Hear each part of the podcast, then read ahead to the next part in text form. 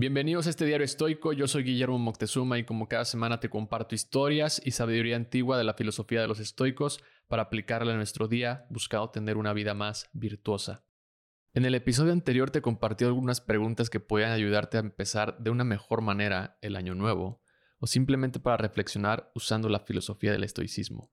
Hoy te voy a compartir la respuesta que te daría un estoico a esas preguntas principalmente para que las uses como guía si te gustaría volver a responderlas en otro momento. Me gustaría aprovechar este episodio para hacerlo o usarlo como un formato nuevo en el podcast, en donde si tú tienes una pregunta sobre cómo podrías aplicar el estoicismo en determinada situación o momento, o cualquier pregunta que quisieras que te conteste, abro todos los canales para que me envíes esa pregunta y cada cierto tiempo haré un episodio con algunas de esas preguntas que me envíen. Puedes escribirme un mensaje en Instagram, arroba Guillermo por Facebook, Twitter, TikTok, en mi página guillermoctezuma.com o en los comentarios del episodio aquí en Spotify o Apple Podcast. Ten por seguro que todas las tomaré en cuenta. Ojalá que hagamos de este nuevo formato un espacio para seguir aprendiendo el estoicismo con tus preguntas. Y pasamos entonces a la primera pregunta, que es, ¿cómo puedo ser más consciente de mis reacciones y emociones ante las situaciones que se presenten? Una de las ideas fundamentales del estoicismo es aceptar y entender que la mayoría de las cosas no están en nuestro control y solo tenemos el control de cómo vamos a responder ante ellas. Por lo tanto, para ser más consciente de tus acciones y emociones, podrías empezar analizando los momentos en que tu tranquilidad se ve perturbada. Por ejemplo, cuando algo o alguien te hace enojar, cuando sientes ansiedad o frustración, al final del día puedes volver a estos momentos y preguntarte si estaba en tu control. Si esa situación que pasaste en donde te generó ansiedad o te sentiste ansioso o frustrado o enojado, pregúntate después si estaba en tu control. Si te frustraste y te pusiste de malas, por ejemplo, porque estuviste mucho tiempo en el tráfico y no llegaste a tiempo a tu cita, piensa qué estaba en tu control. No controlas el tráfico ni decides las horas en que la mayoría de las personas salen de su trabajo, al igual que tú, van a un lugar en específico. No controlas que alguien provoque un accidente por ir viendo el celular y genere tráfico justo en el camino por el que tú vas. Por lo tanto, enojarte es una decisión que tú y solo tú estás tomando, porque ante eso no hay nada que puedas hacer. Pero en lugar de enojarte o frustrarte para la próxima, haciendo consciente que esto o eso no estaba en tu control, puedes reaccionar de diferente manera. Puedes aprovechar para escuchar tu podcast favorito o terminar de leer tu audiolibro mientras estás en el tráfico. Analizar nuestras acciones es la forma en que podemos gestionar mejor nuestras emociones y por consecuencia, te diría un estoico, tener mejores reacciones. Pregunta número 2. ¿Cómo puedo establecer metas realistas y enfocarme en lo que está bajo mi control para alcanzarlas. Si quieres escribir un bestseller, lo único que está en tu control es escribir el libro, pero no que la gente lo compre o lo lea. Si quieres ser comediante y llenar los bares o lugares de stand-up, lo único que controlas es escribir tus chistes, pero no controlas que la gente se ría de ellos. Establecer metas realistas no quiere decir ser pesimista es definir tus metas basándote en lo que está en tu control. Correr un maratón, por ejemplo. El esfuerzo y la preparación depende totalmente de ti.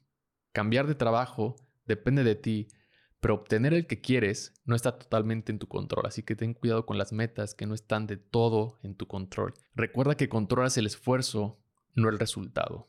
Tercera pregunta, ¿cómo puedo cultivar relaciones basadas en la virtud y el respeto mutuo?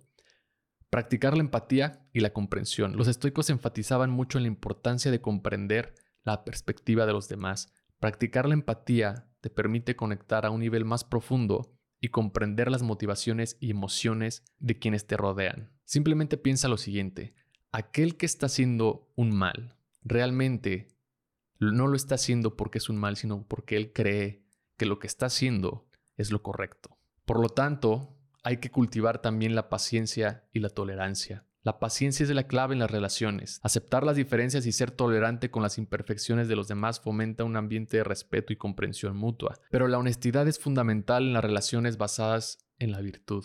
Ser honesto y directo promueve la confianza y el respeto mutuo, pero la paciencia y la tolerancia tienen un límite. Hay personas, incluida tu familia, que puedes eliminar de tu círculo si de eso depende parte de tu tranquilidad. Sé honesto también con aquellos que llamas amigos. ¿Cómo puedo practicar la moderación y la serenidad en mi vida? Para un estoico, buscar la serenidad es tan simple como ir a caminar o pasar un rato en la naturaleza. La contemplación de las cosas en el presente nos recuerda nuestra propia existencia. La meditación es también una gran herramienta para cultivar la serenidad. Pasar tiempo con tu respiración y enfocarte en ese preciso momento te da un sentido de calma y tranquilidad. Para la moderación, el autocontrol y la autoprivación juegan un papel muy importante para los estoicos. Por ejemplo, se dice que algunos estoicos bebían vino, pero para poner a prueba su autocontrol, nunca bebían más de las copas que influyeran en su control. Es decir, nunca se ponían ebrios. A veces incluso pedían una copa y no le daban ni un trago para recordarse a sí mismos quién estaba a cargo. La práctica de la moderación y la serenidad requiere de constancia y esfuerzo, pero establece límites saludables y aprende a decir no cuando sea necesario. No te comprometas en exceso y aprende a priorizar tus necesidades. Y por último, un estoico te diría que recuerdes que no estás hablando con una mala persona. Con todas las preguntas anteriores, cuando las contestes, recuerda que no estás hablando con una mala persona. ¿A qué se refiere con esto? A cuidar nuestro diálogo interno. Observa tu diálogo interno y tus expectativas. Habla contigo mismo con compasión y racionalidad. Si en el proceso de cada una de las metas que te estás proponiendo fallas alguna vez, no hay problema. Mejor analiza por qué fallaste y cómo puedes responder cuando se vuelva a presentar la situación. Como nos dice Marco Aurelio, la felicidad de nuestra vida depende de la calidad de nuestros pensamientos. Estas fueron las cuatro preguntas para abrir este nuevo formato. Tal vez no tenga un nombre, simplemente va a ser un episodio en donde se llame preguntas y respuestas, algo así. Y me encantaría responder, pero sobre todo recibir tus preguntas para que de esta manera, tanto yo como todos los que escuchan este podcast, podamos seguir aprendiendo del estoicismo en nuestro mundo moderno, en nuestro día a día y cómo podemos adoptarlo para acercarnos a nuestra felicidad y vivir una vida más virtuosa. Gracias por escuchar este episodio. Si te gustó, te invito a compartirlo en tus redes sociales o calificándolo y dejando un comentario. Esta es la mejor manera en que me puedes ayudar a crecer este proyecto. Y si te gustaría recibir una carta semanal o una postal estoica para seguir aprendiendo de esta filosofía, te invito a suscribirte a mi página guillermoctezuma.com. Nos escuchamos pronto. Bye.